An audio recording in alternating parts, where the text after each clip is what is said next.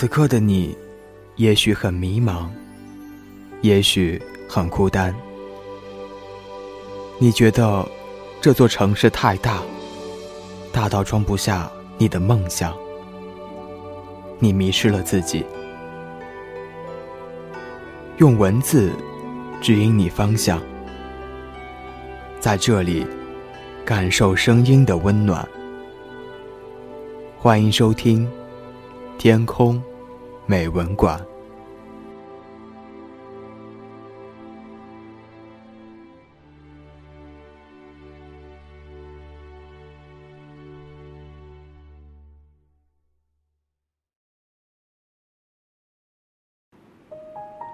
欢迎来到由成龙与你分享的《天空美文馆》。嘿，我是 Sky 成龙。今天要与你分享的文章，题目叫做《最牢固的感情，大都势均力敌》。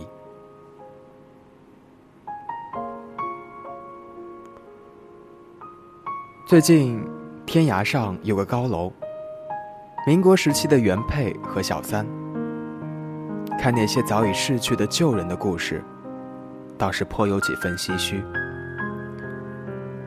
很多人在回帖里痛斥那些抛弃结发妻子的男人渣男，声嘶力竭，又想起被无数姑娘转发的那句话：“有朝一日剑在手，斩尽天下负心狗。”不由得哑然。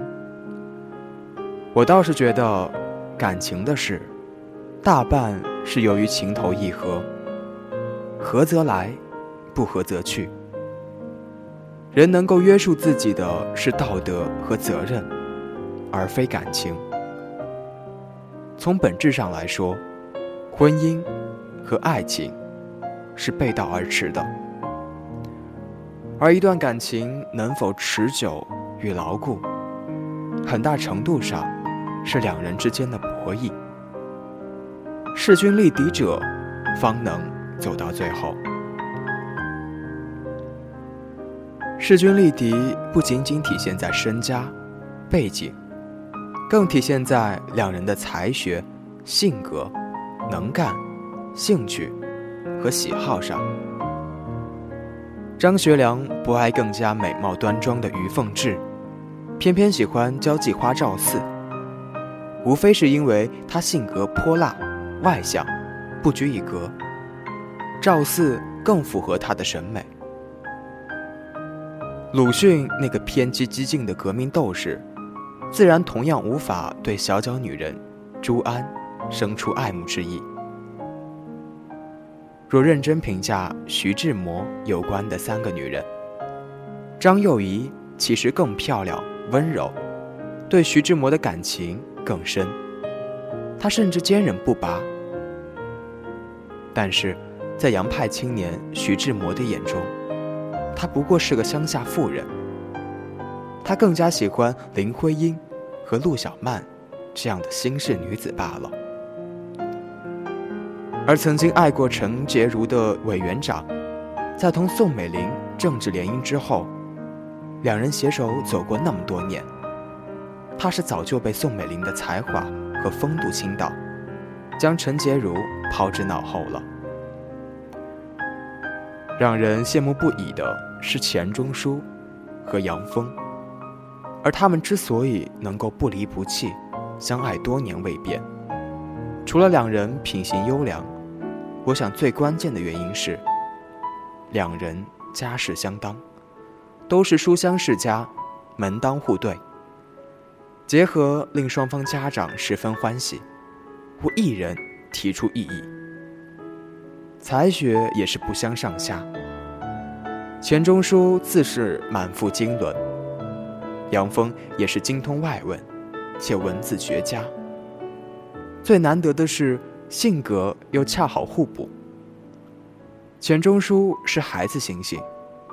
完全不懂世俗，偏偏杨峰肯照顾他的生活，替他处理世事。我想，最完美的结合，莫过于此了吧。门当户对，兴趣相投，性格互补，说得来话，过得了日子。说了这么多，也无非是想要说明一点，或许很多人都不愿意承认的一点。很多时候，你以为是你的爱人辜负了自己，其实往往是你的成长跟不上他的脚步罢了。很多时候，你无奈于你的爱情历经挫折，被双方父母干预。其实，不过是在更加理智的父母亲人眼中，你们的条件，当真是不般配罢了。换言之，你们不是一个层面上的对手，没有势均力敌来维持双方关系的平衡，感情能够起到的作用，往往微乎其微，到最后，伤害。只怕会是更深。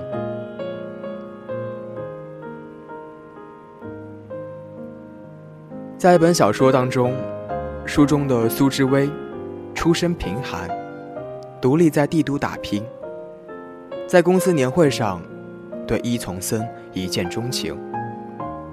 然而，处于底层员工的他，用了整整两年时间，才让伊从森记住他。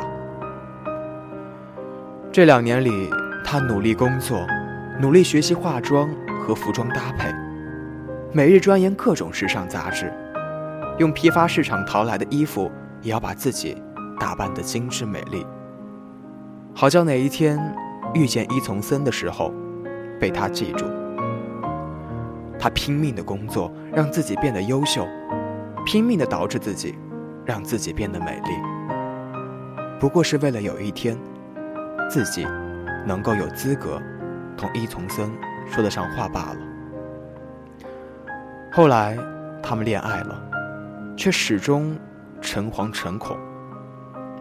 苏志威小心翼翼，不敢闹，不敢纠缠，不敢给伊从森发短信、打电话，甚至明明之后他有另一个女人存在，也选择忍气吞声。接受他的辩解，这一切不过是因为，在这场恋爱当中，苏之薇和伊从森从来都不是势均力敌，他们根本就不是一个层次的对手。公司底层员工的苏之薇，在企业高管一顿饭，抵得上他一个月薪水的伊从森面前，连表示不满的资格都没有。这样的爱情叫苏之薇痛苦。他知道自己对伊从森的爱，他也知道伊从森对自己的感情是真的。可是，这样的爱情依旧叫他痛不欲生，因为他根本就不对等。苏志威没有任何资本同伊从森过招。她是聪明的女人。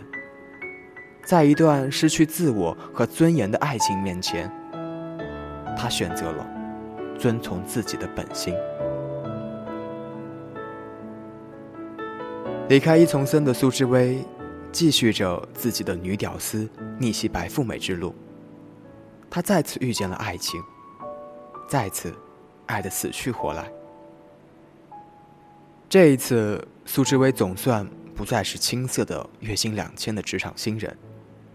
他开始学习炒股，他的薪水连翻几番。他开始参与公司重大项目的决策，开始带领自己的团队。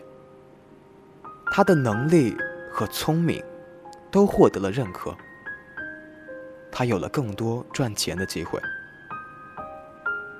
所以，他和王旭的爱情显得要甜蜜许多，因为王旭在决策。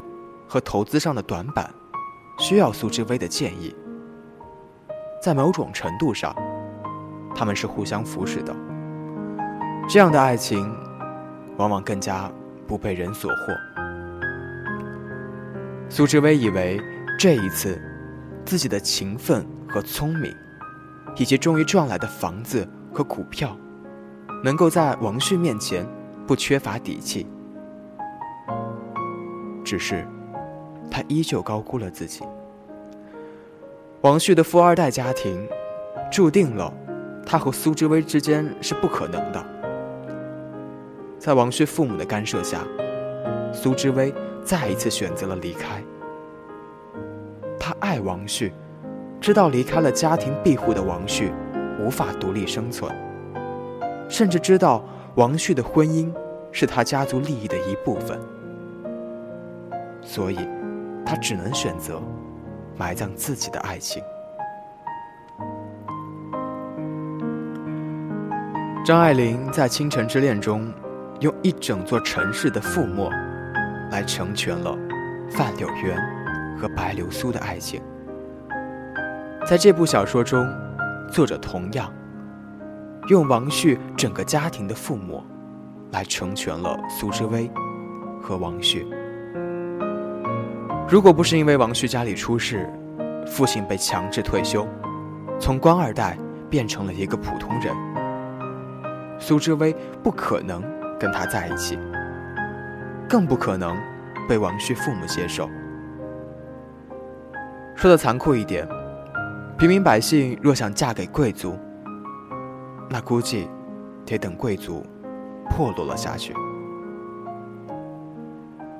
这部小说的好看在于，它很真实，一点都不浪漫。苏志威所有的爱情悲剧，都是来自于现实，而非恋人间的故作矫情。他更是直截了当的说明了一个问题，狠狠的给了无数个心怀豪门梦的平凡姑娘一个耳光。灰姑娘本就是贵族，她的两个姐姐才是真正一无所有。正因为如此，她的美貌和独属于贵族的气质，才可能令王子一见倾心。王子爱的不是她的衣服。更不是他的水晶鞋，而他的姐姐们永远都没有机会。在读者的眼光中，苏之薇无疑是幸运的，甚至运气好到近乎神话。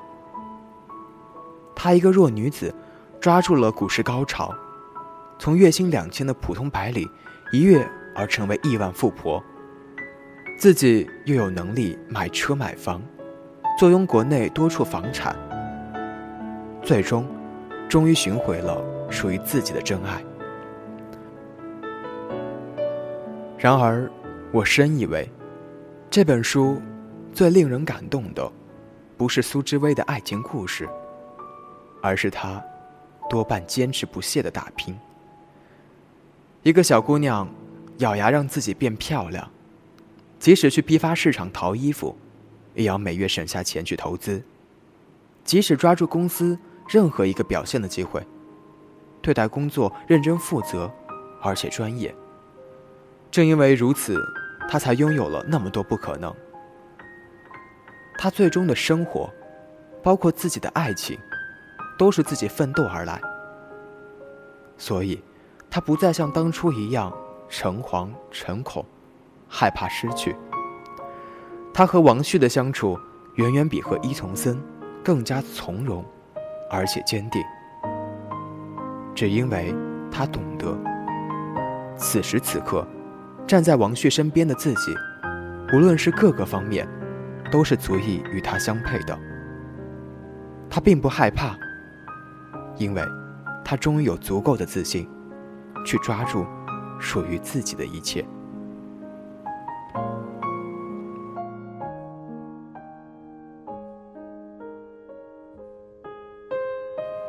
那么，以上就是今天节目要与你分享的所有内容了。节目最后要提醒你的是，别忘了通过新浪微博的方式来参与到咱们的互动当中来。您只需在新浪微博中搜索 “SKY 成龙”，就可以关注到小程。